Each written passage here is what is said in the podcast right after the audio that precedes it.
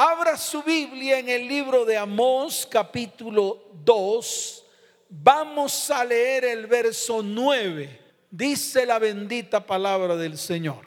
Yo destruí delante de ellos al amorreo, cuya altura era como la altura de los cedros y fuerte como una encina, y destruí su fruto arriba, escuche esto, y sus raíces abajo. Y se lo vuelvo a repetir, lo que el Señor dice en su palabra. Y destruí su fruto arriba y sus raíces abajo. Amén y amén. Alguien esta mañana escribía en una de las redes sociales que nosotros manejamos. Escribía, hacía una disertación y decía, es necesario desaprender para volver a aprender. Porque muchas de las cosas que hemos aprendido las hemos aprendido mal. Y la única manera de volver a aprender es desaprender. Eso lo escribió una persona en una de las redes sociales de la iglesia ETP. Y yo te quiero complementar, o yo quiero complementar esto con algo que he llamado analfabetismo doctrinal analfabetismo doctrinal y espiritual, que se traduce en, número uno, el desconocimiento de Dios y el desconocimiento de su carácter. En otras palabras, ven a Dios de una manera muy trivial. No conocemos a Dios de fondo. No sabemos quién es y mucho menos sabemos lo que es capaz de hacer por su pueblo. Lo segundo es el desconocimiento espiritual para fundamentarnos sobre la roca que se llama Jesucristo. Y aquí quiero hacer énfasis. Si tu fundamento no es Jesucristo, sino que estás llenos de muchos fundamentos, déjame decirte algo, tu cristianismo es un cristianismo barato. Es decir, tu cristianismo es un cristianismo somero, muy por encima. Por eso tú no puedes colocarle a la doctrina de Cristo otro fundamento. Y la misma palabra lo dice. Entonces te lo vuelvo a repetir. Tus fundamentos deben estar colocados sobre la roca que es Jesucristo. Y esto se hace, así como lo dice la palabra, cavando y ahondando hasta encontrar la roca firme. Tú cavas y ahondas hasta encontrar la roca firme y allí te colocas, te colocas firme en los fundamentos del Señor. Y lo tercero, el otro problema que tenemos es eh, que no oímos. Y si no oímos, no guardamos. Y si no guardamos, es imposible poner por obra esto se refiere a la aplicación práctica del cristianismo a la vida cotidiana. Porque ¿cuál es el problema de nosotros? El problema de nosotros es que si vamos a una iglesia o pertenecemos a una iglesia, practicamos el cristianismo única y exclusivamente en la iglesia a la cual pertenecemos. Pero llegamos a la casa o llegamos al lugar de trabajo o caminamos por las calles de la ciudad o vamos a algún lugar a juntarnos con nuestros amigos y allí se nos olvida la identidad de quienes somos. Por eso yo te invito a que hoy, escuche bien, nos paremos firmes y basemos nuestra doctrina en los principios y fundamentos descritos en la palabra que no basemos nuestra doctrina en conceptos y datos interpretados por hombres, que no basemos nuestras doctrinas en libros escritos por hombres, en predicaciones, ni mucho menos en visiones, ni en temas mediáticos que acomodan el contenido bíblico y doctrinal a sus propias enseñanzas y necesidades. Cuando hacemos eso, estamos errando en el blanco, no estamos dando en el blanco. Y obviamente nuestros fundamentos y principios se tergiversan. y terminamos haciendo, escuche bien, así suena un poco feo, lo que se nos da la gana. Y entonces acomodamos lo que se nos da la gana a la palabra. Y decimos, no, es que yo lo interpreto de esa manera. Yo te quiero decir algo, y te lo digo con todo el corazón. La Biblia usted no la puede interpretar privadamente. ¿Por qué? Porque ya la Biblia es pública. La Biblia es pública. Tú lo que necesitas es la revelación de Dios en medio de tu vida. ¿Para qué? Para que la puedas aplicar. Para que la puedas aplicar primero que todo en tu vida. Porque tú tienes que ser el ejemplo. Segundo, en tu casa, en tu hogar, en tu familia y en tu descendencia. Y por último, aplicarla en las personas que te rodean. En cualquier instancia. En tu casa, en, en la casa de tus amigos, en el lugar donde trabajas. Entonces esto te tiene que quedar claro. ¿Por qué? Porque es el fundamento de toda la doctrina cristiana. Porque el problema de hoy es que nosotros aplicamos cualquier doctrina y la, la acoplamos a lo que creemos. Yo te quiero decir algo.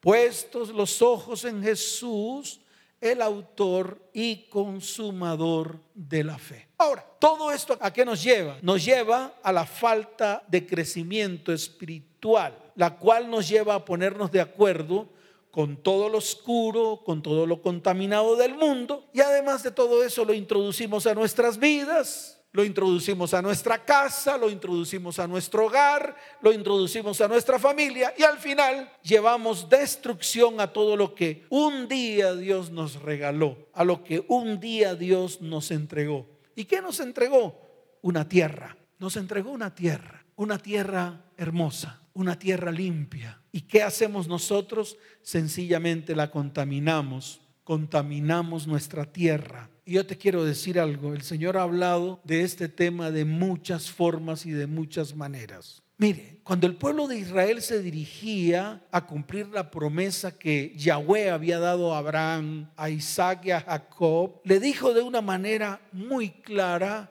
en Levítico capítulo 18.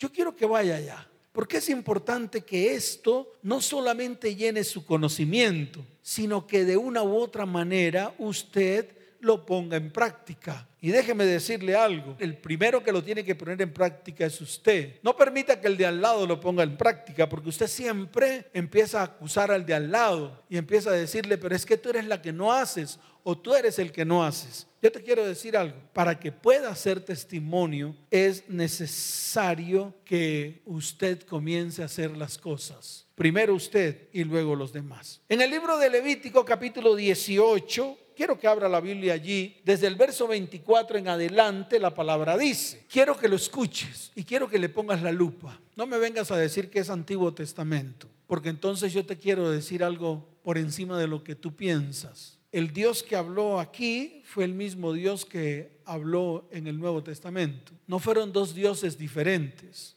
Yo estoy hablando de la manera como Dios habla. Y yo estoy hablando de que Dios habló. Y si Dios habló en Levítico, también lo hizo en Mateo, también lo hizo en Lucas, también lo hizo en Apocalipsis. O sea que el mismo Dios que habló desde Génesis, habló también en Apocalipsis. Así que no contraries lo que dice la palabra, por favor, porque ese es uno de los grandes problemas que tenemos. Colocamos nuestros propios conceptos por encima de la palabra y negamos lo que Dios ha dicho. Entonces mire lo que dice el Señor en el libro de Levíticos capítulo 17 desde el verso 24. Dice, en ninguna de estas cosas os amancillaréis, pues en todas estas cosas se han corrompido las naciones que yo he hecho de delante de vosotros. Y mire lo que dice el verso 25, póngale la lupa, dice, y la tierra fue contaminada y yo visité su maldad sobre ella y la tierra vomitó a sus moradores. Vomitó. Sí, yo quiero que usted subraye esa palabra. Tal vez no suena bonito, pero déjeme decirle algo, yo no he venido aquí a, que le suene bonita la palabra. Yo he venido aquí a que usted de una manera u otra tome conciencia y escuche lo que Dios está hablando en este tiempo. Escuche, todo lo que usted ha hecho con su tierra, toda la contaminación que ha introducido en ella, ¿a qué lo ha llevado? Yo le doy la respuesta. Lo ha llevado a que tu tierra no te aguante, tu tierra no te soporte. Y si la tierra no te aguanta y la tierra no soporta tanto pecado, tanta maldad y tanta maldición, sencillamente la tierra te vomita. Y te lo vuelvo a repetir, la tierra te vomita. Pero yo quiero hilar un, un poquitico más delgado. Mire lo que dice Deuteronomio capítulo 28, desde el verso 30 en adelante. Es más, voy a leer algunos versículos que son importantes, con los cuales yo quiero que tú reflexiones por un momento. Deuteronomio capítulo 28. Tal vez a ti te gusta leer desde el verso primero hasta el verso 14. Amén por eso. A mí también me gusta. Y me gusta leerlo. Me gusta eh, leer cuando el Señor me dice que me va a bendecir. Cuando el Señor me dice que bendito será mi entrar y mi salir. Cuando el Señor me dice benditos tus hijos o el fruto de tu vientre. Cuando el Señor me dice bendita la alacena y tu arteza de amasar. Bendito todo lo que toque en tus manos. Amén. A nosotros nos gusta que Dios pronuncie palabras de bendición sobre nuestras vidas. Pero ¿qué tal cuando nosotros estamos llevando maldad a nuestra tierra? ¿Qué tal cuando nosotros estamos haciendo cosas que al Señor no le agradan delante de sus ojos? ¿Qué tal cuando nosotros definitivamente estamos llevando iniquidad y maldición? Entonces no nos gusta que Dios nos hable con la verdad y nos diga la verdad en la cara porque nos molesta. Pero yo te quiero decir algo, si tú introduces toda esta cantidad de basura a tu casa, si tú contaminas tu hogar y tu familia, si tú contaminas a tus hijos con toda serie de pecados, maldades, maldiciones e iniquidades, mira lo que te ocurre al final. La tierra no solamente te vomita, sino que en el capítulo 28 de Deuteronomio en el verso 30 la palabra dice lo siguiente, y te lo voy a leer con toda claridad. Dice, te desposarás con mujer y otro varón dormirá con ella. Aquí han venido muchos varones. Han venido muchos varones lamentándose y diciendo, pastor, definitivamente la embarré muy feo, hasta tal punto de que ya no estoy con mi esposa ni estoy con mis hijos. Y yo siempre les pregunto, ¿y dónde está tu esposa o tu ex esposa o la que estás llamando ex esposa? dice, ya tiene otro. Y yo te pregunto, ¿será que esta palabra no se cumple? De pronto tú me dirás, pastor, es Deuteronomio, Antiguo Testamento, Torah. Y yo te digo, y luego no te está ocurriendo lo mismo. Entonces no le pongas títulos a lo que no tienes que ponerle títulos. No le pongas nombres de libros a lo que no tengas que ponerle nombre de libros. Simplemente Dios te está hablando. Si tú eres un desobediente, si tú introduces iniquidad, si tú ensucias tu tierra, si tú dañas tu tierra, sencillamente te desposarás con mujer y otro varón dormirá con ella. Edificarás casa y no habitarás en ella. Plantarás viña y no la disfrutarás. Ahora mire lo que dice el verso 32. Tus hijos y tus hijas serán entregados a otro pueblo. Yo te hago una pregunta, varón. Cuando abandonaste a tus hijos, los dejaste a merced de lo que sea, de lo que el mundo hizo a bien con ellos. ¿Por qué? Porque precisamente te faltó, te faltó el suficiente carácter como para decir, yo no quiero que mis hijos sufran o vivan toda esta cantidad de cosas que yo estoy viviendo. Mire lo que sigue diciendo la palabra. Y tus ojos lo verán y desfallecerán por ello todo el día y no habrá fuerza en tu mano. ¿Cuántos hombres y cuántas mujeres que han abandonado a sus hijos han lamentado ese hecho hasta tal punto que han desfallecido en su corazón? Su corazón ha desfallecido y no reaccionan y no se paran firmes y siguen sus propios conceptos, siguen culpando a los otros, siguen culpando a los demás y no son capaces de pararse firme para hacer introspección de lo que han hecho en su vida y de lo que han introducido en medio de su hogar y en medio de su familia. Y en estos días se ha visto mujeres que me han escrito y me han dicho, pastor, no soporto a mi esposo, no soporto a mis hijos, no soporto lo que ellos hacen. Pastor, no soporto cómo usan el celular, no soporto cómo mis hijos se masturban viendo a sus novias desnudas. Pastor, no soporto a ese hombre que en medio de la casa oculta en su celular una cantidad de cosas y se encierra en el baño. Se ponen a mirar pornografía y a tener una cantidad de relaciones sexuales con personas que están al otro lado de su celular. Y ya me han escrito montonera de gente, varones que no aguantan a sus mujeres o a su cónyuge porque en todo tiempo su cónyuge está amargada, aburrida, hablando maldición, declarando maldición sobre ellos, declarando maldición sobre sus hijos. Y en medio del encierro viven amargadas, con raíces de amargura. Y esa raíz de amargura sale a la superficie a manera de grito y maledicencia. Y yo te quiero decir algo, hay que parar, hay que detenerse y hay que pararse firme para hallar la raíz de todas estas cosas que están tan arraigadas en el corazón del hombre. Y es necesario parar, es necesario detenerse. Y mire lo que dice el verso 33 de Deuteronomio 28, el fruto de tu tierra y de todo tu trabajo comerá pueblo que no conociste y no será sino oprimido y quebrantado todos los días. ¡Wow! Esta es una verdad bíblica. La habló el Señor en su tiempo. Pero déjame decirte algo.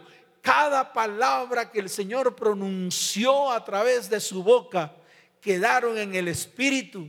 Y sin importar el tiempo, al estar en el Espíritu se cumple en muchas vidas por el condicionamiento que tiene la palabra. Si tú no obedeces a Dios, si tú no obedeces al Señor, si tú no haces lo que el Señor te está diciendo en este tiempo, porque Él lo está diciendo de una manera clara, Él te dice a ti, vuelve tu corazón a mí y yo volveré mi corazón a ti. Pero además Él dice, vuelve el corazón a tus hijos para que el corazón de tus hijos se vuelva a ti y venga restauración y restitución sobre las familias de la tierra. Y a eso no le estamos poniendo atención, ni siquiera trabajamos en eso. Preferimos estar distraídos en otras cosas. Mas yo te quiero decir algo, iglesia, es el tiempo de parar es el tiempo de detenerse, es el tiempo de hacer lo que Dios está mandando hacer. Y yo te quiero hacer varias preguntitas, pequeñitas. La primera, ¿qué raíz sostiene tu árbol? La segunda, ¿qué frutos produce tu árbol? Entonces, qué bueno que te detengas, que cojas un pedazo de papel, que cojas un esfero o que tal vez cojas un cuaderno y comiences a anotar las respuestas de estas dos preguntas que te estoy diciendo. La primera, y te la voy a volver a repetir, ¿qué raíz sostiene tu árbol? Si la raíz que sostiene tu árbol es una raíz de amargura, tarde o temprano tu árbol se caerá. El mismo Señor lo dijo en el libro de Mateo. El hacha está puesta en la raíz del árbol porque todo árbol que no dé buen fruto es cortado y echado al fuego. Esto no lo dijo el Señor por decirlo, lo dijo con fundamento, lo dijo porque es necesario que tu varón, tu mujer, tu jovencito, tu jovencita, tu niño, tu niña, tienes que comenzar a dar frutos dignos de arrepentimiento y que sea en este tiempo y que en este tiempo te pares firme. ¿Sabes por qué? Porque nadie sabe qué va a pasar. Nadie sabe qué va a ocurrir mañana, pasado mañana. Y tenemos que definitivamente estar preparados. El Señor lo declaró y lo hemos leído muchas veces. La verdad de todo es que Jesús dejó grandes lecciones espirituales a través de las parábolas que definitivamente no son fábulas, no son alegorías ni son costumbrismos. Son palabras que están listas para enseñarte a ti y enseñarme a mí. Para enseñarte a ti y enseñarme a mí fundamentos doctrinales que si los cumplimos, déjame decirte algo, podrás vivir una vida en bendición y una vida abundante. Eso es lo que nosotros no hemos entendido y que es necesario que a partir de hoy tú comiences a entenderlo. Mire lo que dice el libro de Mateo, capítulo 9, verso 16. Y yo quiero que esta palabra la compartas con tus hijos y la compartas con tu cónyuge. Qué bueno que esta palabra te tomes un tiempito para compartirla con tus hijos. Y déjeme decirle algo, no le dé la interpretación que a usted se le dé la gana, dele la interpretación correcta de lo que está escrito en la palabra. Mire lo que dice en el libro de Mateo, capítulo 9, verso 16. Nadie, escuche, nadie, y eso nos incluye a todos, y nos incluye no solamente al pueblo de Dios o a los que hemos creído, incluye a todo el universo porque es una ley espiritual. Y es una ley espiritual basada en una parábola que el Señor declaró con sus labios y que es necesario que usted lo ponga en práctica hoy. Nadie pone remiendo de paño nuevo en vestido viejo, porque tal remiendo tira del vestido y se hace peor la rotura. Y esto es lo que hacemos tal vez todos los días. Estamos llenos de parches. Estamos llenos del parche de la palabra que nos dio el pastor, te lo me lo veas. Estamos llenos del parche de la palabra que nos dio el apóstol Juan Perico Los Palotes. Estoy hablando de cualquiera, no estoy hablando de alguno en específico, ni mucho menos con esto estoy ofendiendo a nadie. Estoy hablando de ti, estoy hablando de la actitud que tú asumes. Entonces llenas tu vida espiritual, tu vida doctrinal de un parche por aquí, de un parche por acá. Y déjame decirte algo, esos parchecitos de vestido nuevo, cuando lo colocas en un vestido viejo, sencillamente va a tirar de lo viejo y la rotura se va a hacer más grande. Y eso es lo que hacemos nosotros con la doctrina cristiana. Le metemos este fundamento aquí, este fundamento allá, este otro fundamento allá, y cuando nos damos cuenta, nada de lo que hemos hecho no funciona.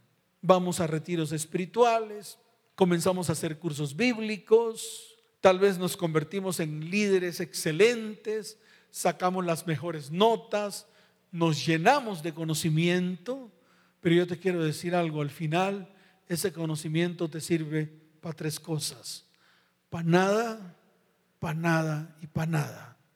Porque si en medio de ti tienes un vestido viejo, todo tu conocimiento se te convierte en parche. Y entonces comienzas a hacer una cantidad de cosas que lo que traen es contaminación a tu vida, a tu casa, a tu hogar y a tu descendencia. Por eso es necesario que nos paremos firmes, porque hoy todo lo queremos remendar. Queremos remendar nuestras vidas, queremos remendar nuestros hogares, queremos remendar nuestras familias y queremos remendar nuestras descendencias. Ya basta de tanto remiendo, porque al final vas a terminar dañando todo lo que un día Dios quiso edificar en medio de ti, en medio de tu casa, en medio de tu hogar y en medio de tu descendencia. Ya basta, ya basta de estar cortando los frutos, el fruto del pecado que me llevó a la pornografía, el fruto del pecado que me llevó a la maledicencia, el fruto del pecado que me llevó a la mentira, el fruto del pecado que me llevó a la fornicación, el fruto del pecado que me llevó a la masturbación, el fruto del pecado que me llevó al robo. Y eso es lo que hacemos. Cortamos los frutos, pero queda la raíz. Y si queda la raíz y la raíz está contaminada, vuelve a producir esos mismos frutos. Y te lo voy a volver a repetir. Vuelve a producir esos mismos frutos. Y te la vas a pasar toda la vida colocando parches en tu vida espiritual y cortando los frutos cada vez que los frutos salen nuevamente. Te quiero proponer algo espiritual. ¿Por qué no rompemos la raíz? ¿Por qué no nos detenemos y miramos un poco el trasfondo de todo lo que hacemos mal? Por ejemplo, un problema en tu vida sexual. Hoy ¿Por qué no miras qué te ocurrió en la niñez? ¿Por qué no miras qué te ocurrió en tu juventud? ¿O por qué no miras qué te ocurrió en tu edad adulta? un problema de escasez, ¿por qué no miras si alguna persona de autoridad lanzó una palabra de maldición sobre tus finanzas y te dijo, siempre serás una pobretona o un pobretón? Y esa persona era una persona de autoridad sobre tu vida.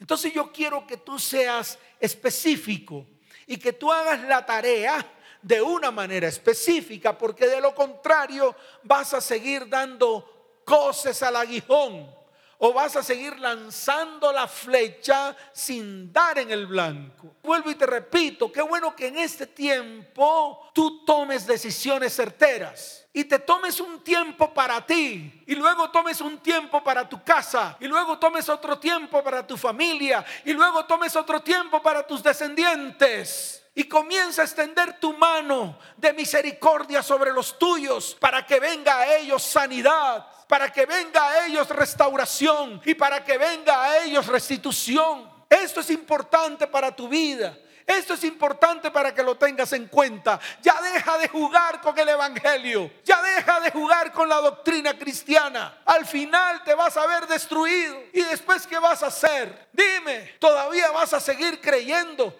que la gracia de Dios te perdona todo lo que has hecho mal? No, la gracia de Dios te permite que el tiempo esté abierto para que vuelvas a entrar a ese periodo de gracia y venga sobre tu vida salvación. Y esa salvación alcance tu familia y esa salvación alcance a tu descendencia. Dios está hablando claro y ese es el momento de ejecutar las tareas que Dios te está colocando a ti. Y te estoy hablando a ti porque Dios le está hablando a su pueblo, porque este es el tiempo en el cual el pueblo se tiene que levantar. Entonces vuelvo y te repito, qué bueno que tomes un cuaderno y te tomes el tiempo para ti, y tomes el tiempo para tu hogar, y tomes el tiempo para tu familia, y tomes el tiempo para tu descendencia. Hoy escribió alguien en las redes sociales de nosotros, sí, pastor, tengo que averiguar el por qué razón mi esposa me trata mal. Yo siempre me río.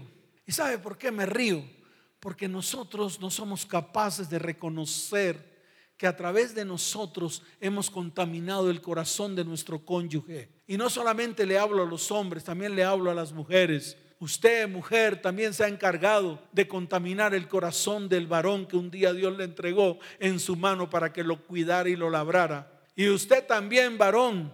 Y lo mismo ustedes, tanto hombres como mujeres, mamás y papás, han contaminado el corazón de sus hijos. Y ya basta. Es suficiente. Hay que levantarnos. Hay que levantar las manos de nuestros hijos. Hay que comenzarlos a bendecir. Hay que romper toda palabra de autoridad que han declarado sobre ellos. Usted, varón, que tiene autoridad sobre su cónyuge, en vez de maldecirla y en vez de hablarle de manera tosca, ¿por qué más bien no se toma este tiempo para ungir su cabeza con aceite, para bendecir sus manos, para reconocer que esa fue la mujer que un día Dios le entregó para que la cuidara y la labrara. Y usted mujer, ¿por qué no hace lo mismo con su cónyuge? Para que vengan tiempos de restauración, para que vengan tiempos de restitución, para que vengan los mejores tiempos que Dios quiere traer a su vida, a su casa,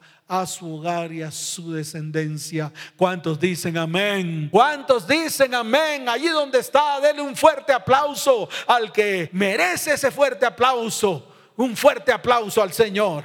Mire, Juan habló de cuatro principios. Y estoy hablando de Juan el Bautista. ¿Por qué? Porque recuerde que Juan el Bautista comenzó a predicar acerca del que venía detrás de él acerca de Jesús y acerca del reino de los cielos. ¡Wow! A mí me impacta. Eso que habló Juan el Bautista también lo habló Elías y también lo habló Eliseo y también lo habló Amós y también lo habló Jeremías. También lo hablaron todos los profetas, lo habló Daniel, pero también lo habló Moisés, pero también lo habló Josué, pero también lo habló Aarón. Todos hablaron el mismo idioma. Yo no veo en la Biblia idiomas diferentes. Yo veo en la Biblia un solo idioma, el idioma espiritual, que usted no quiere comenzar a adoptar en su vida y que es necesario que usted comience a ponerlo en práctica y a ponerlo por obra. Juan el Bautista habló de cuatro principios fundamentales que a partir de hoy va a tener que comenzar a practicarlo. Usted, sí, usted. Y después invite a su cónyuge y después invite a sus hijos y enséñeles. No con bibliazos, que eso es lo que hemos hecho. Cogemos la Biblia y damos bibliazos a todo el mundo. Términos de maldición utilizando la palabra de Dios. Es como muchos que utilizan en el mismo celular donde tienen la Biblia, también tienen la pornografía. Es terrible lo que pasa en el ser humano. Y para rematar, los mandatarios manda que usted se masturbe viendo a su novia desnuda. Manda que usted tenga erotismo con su pareja o con su amante, ¿verdad? Con el celular. ¿Qué contaminación tan bárbara usted lleva a su casa, a su hogar, a su familia y a su descendencia cuando hace estas cosas? Porque no son más que basura y porquería que involucramos y metemos en medio de nuestro hogar y nuestra familia. Y déjeme decirle algo, contra esto no hay ley. Así que le pido el favor, no contienda con la palabra. Ni nunca más de cosas contra el aguijón, porque al final ese aguijón se clavará en su vida. Tome conciencia y póngase firme para hacer lo que Dios está diciendo. El primer principio, arrepentíos. No es el lloriqueo cuando usted va a los retiros espirituales. No es algo emocional. El arrepentimiento es darle la espalda al pecado, darle la espalda a lo que está haciendo mal, reconocer que su vida es una vida que necesita ser transformada de raíz. Entonces ese es el primer principio que usted y yo tenemos que comenzar a practicar. Lo segundo, lo dijo en el libro de Mateo capítulo 3, verso 8. Haced pues frutos dignos de arrepentimiento. Y la única manera de hacerlo es quitando sus teologías, sus conceptos, sus ideologías y su religiosidad barata que lo está llevando al hecatombe. Y no insista en esto, que Dios le está hablando de una manera clara. Lo tercero está en el libro de Mateo capítulo 3, verso 10. Todo esto está en el libro de Mateo capítulo 3, para que usted lo lea ya con sus hijos. En el libro de Mateo capítulo 3, verso 10 dice la palabra, el hacha está puesta a la raíz de los árboles. Por tanto, todo árbol que no da buen fruto es cortado y echado al fuego. Por eso le hice la pregunta al comienzo, ¿qué frutos está dando su árbol? Si su árbol está dando malos frutos, tarde o temprano, será cortado y echado al fuego.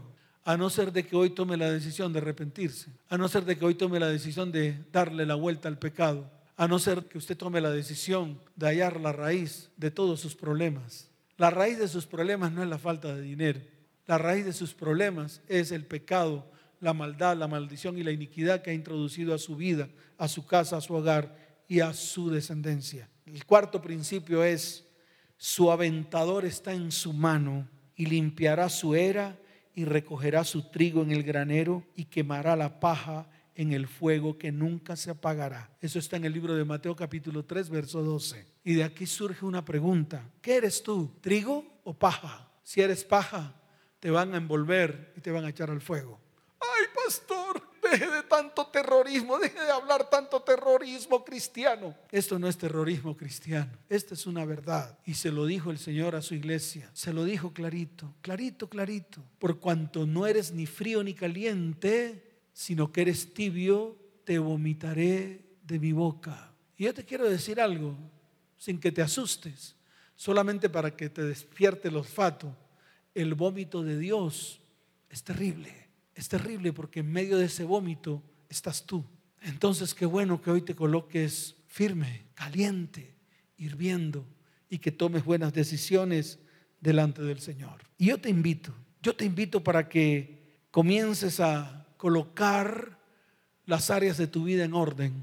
Tu área sexual, dejando a un lado adulterio, fornicación, lascivia, pornografía e inmundicias tu área espiritual, dejando a un lado la idolatría, la hechicería, la brujería, el sortilegio, la lectura de cartas, la lectura de iris, la lectura del horóscopo y toda esa cantidad de inmundicias con la cual están revolviendo la doctrina cristiana con la doctrina mundana, lo que llamamos nueva era. Así que ponte firme en tu área emocional, enemistades, pleitos, celos, iras, contiendas, divisiones, envidias, vicios, disensiones, peleas, herejías, envidias, homicidios, borracheras.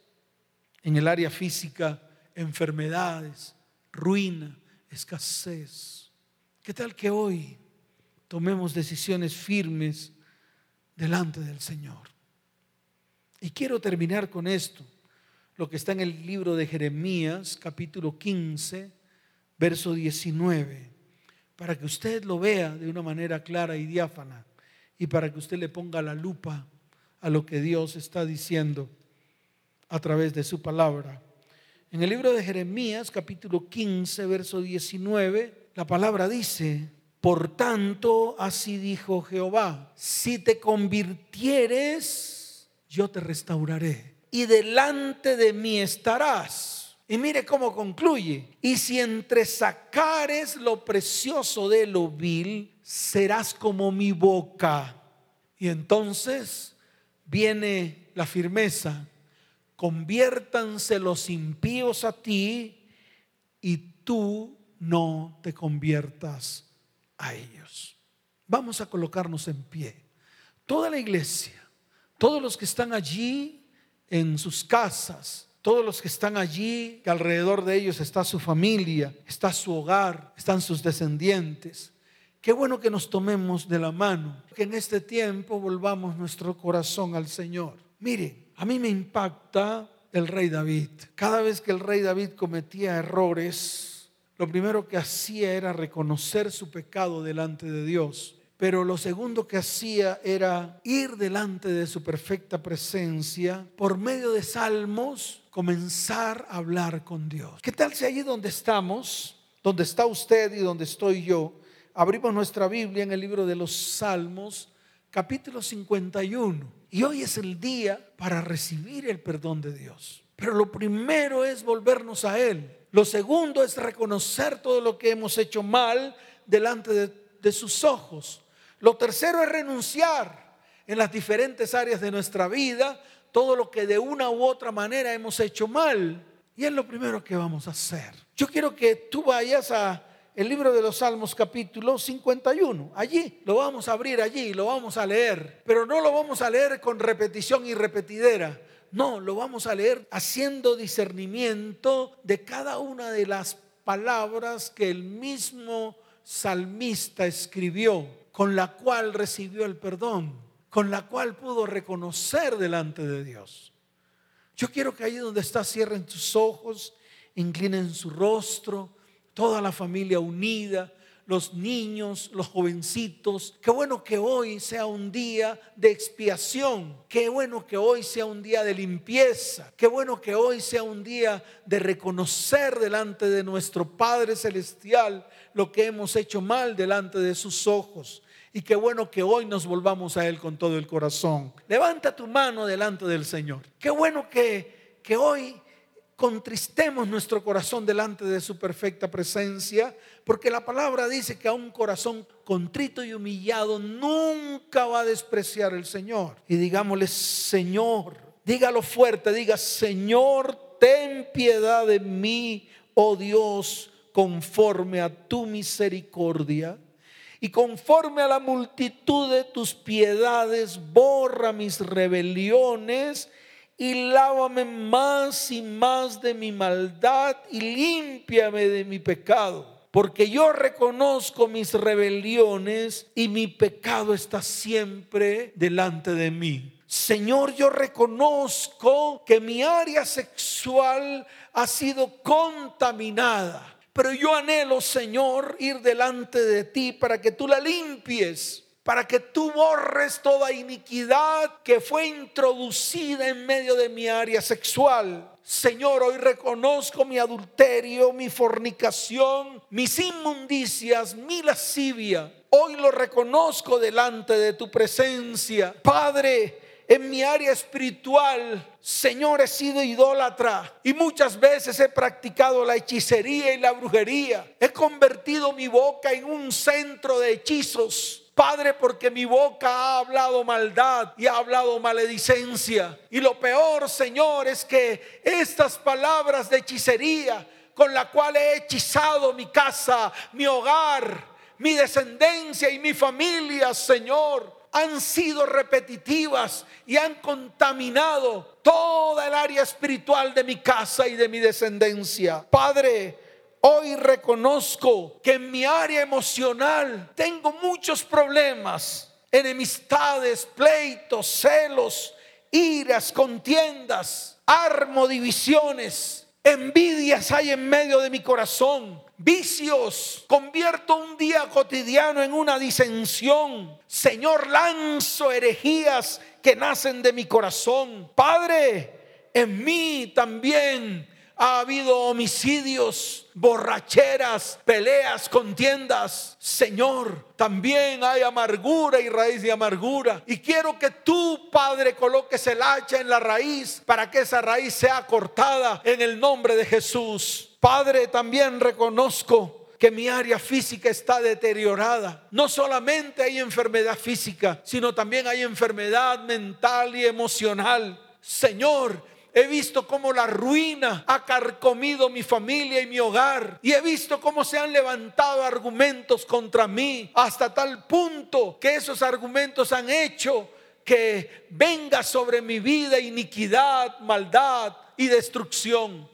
Por lo tanto, Señor, hoy es el día en el cual me vuelvo a ti con todo el corazón, porque contra ti, contra ti solo he pecado y he hecho lo malo delante de tus ojos. Padre, Hoy te reconozco como mi único y suficiente Salvador. Hoy reconozco que tú eres santo, santo, santo. Hoy reconozco que tu palabra es vida y tu palabra es verdad. Padre mío, hoy declaro con mis labios que en maldad fui formado y en pecado me concibió mi madre. Pero tú amas la verdad en lo íntimo y en lo secreto, Señor. Me has hecho comprender sabiduría. Levanten sus manos al cielo y todos juntos declaren toda la familia. Padre, derrama la sangre de tu Hijo Jesús sobre mi vida, sobre mi casa, sobre mi hogar y sobre mi descendencia y límpiame, Señor, con hisopo. Lávame, Señor, y seré más blanco que la nieve. Trae gozo y alegría a mi hogar y a mi familia. Haz que mis huesos se recreen. Padre, esconde tu rostro de mis pecados y borra todas mis maldades. Señor, coloca en mí un corazón limpio y renueva un espíritu recto dentro de mí. Señor, no me eches de delante de ti y no quites de mí tu Santo Espíritu. Y Padre, hoy clamamos para que nos vuelvas el gozo de tu salvación y tu Espíritu Santo nos sustente en este tiempo. Te lo pedimos, Señor, en el nombre poderoso de tu Hijo Jesús, para tu gloria y para tu honra. Amén. Y amén. Dale fuerte ese aplauso al Señor. Dale fuerte ese aplauso al Señor. Padre, yo te pido que tú mires desde lo alto las peticiones de tu pueblo, porque tú estás hoy en medio de tu pueblo, porque hemos invocado tu nombre en este día. Señor, bendice cada hogar, cada familia, cada vida, cada varón que hoy se encuentra solo, que está arrepentido por todo lo que ha hecho mal y quiere ser restaurado y restituido. Por cada familia que están allí, pero a pesar de que están allí escuchando la palabra, sus vidas están destruidas y destrozadas. Señor, trae restauración y restitución sobre cada hogar y cada familia. Señor, vuelve el gozo de tu salvación en medio de ellos. Y te doy gracias por sus vidas y los bendigo en el nombre poderoso de tu Hijo Jesús para tu gloria y tu honra. Amén y amén. Bendiciones. Muros rodeando estoy.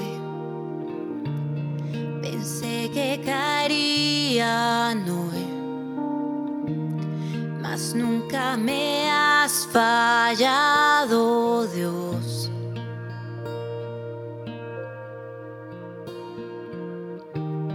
La espera terminará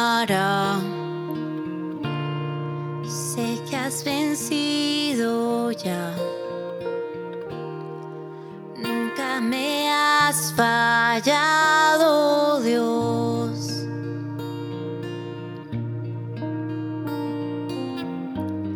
En ti confiaré, tu promesa sigue en pie, tú eres fiel. Confiado andaré, en tus manos estaré,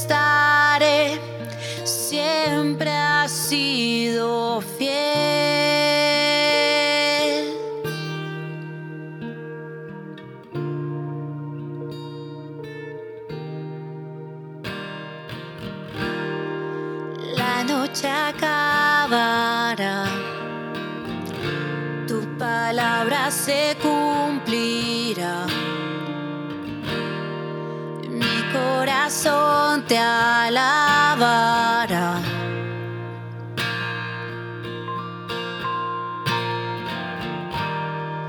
Cristo mi Salvador,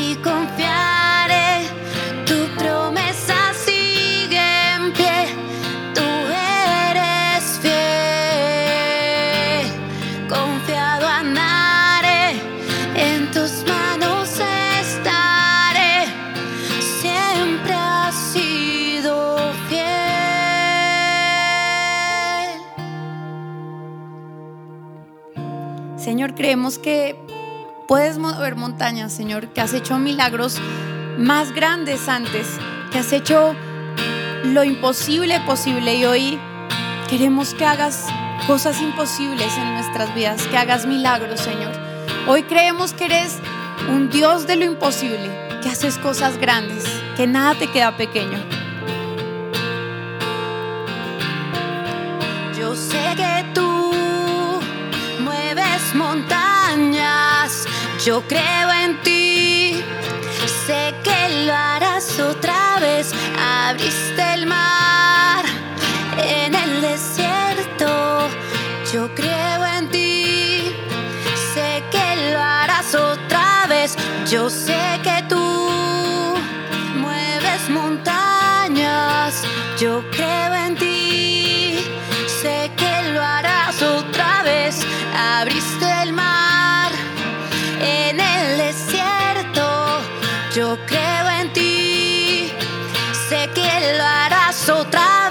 Yo sé que tú mueves montañas, yo creo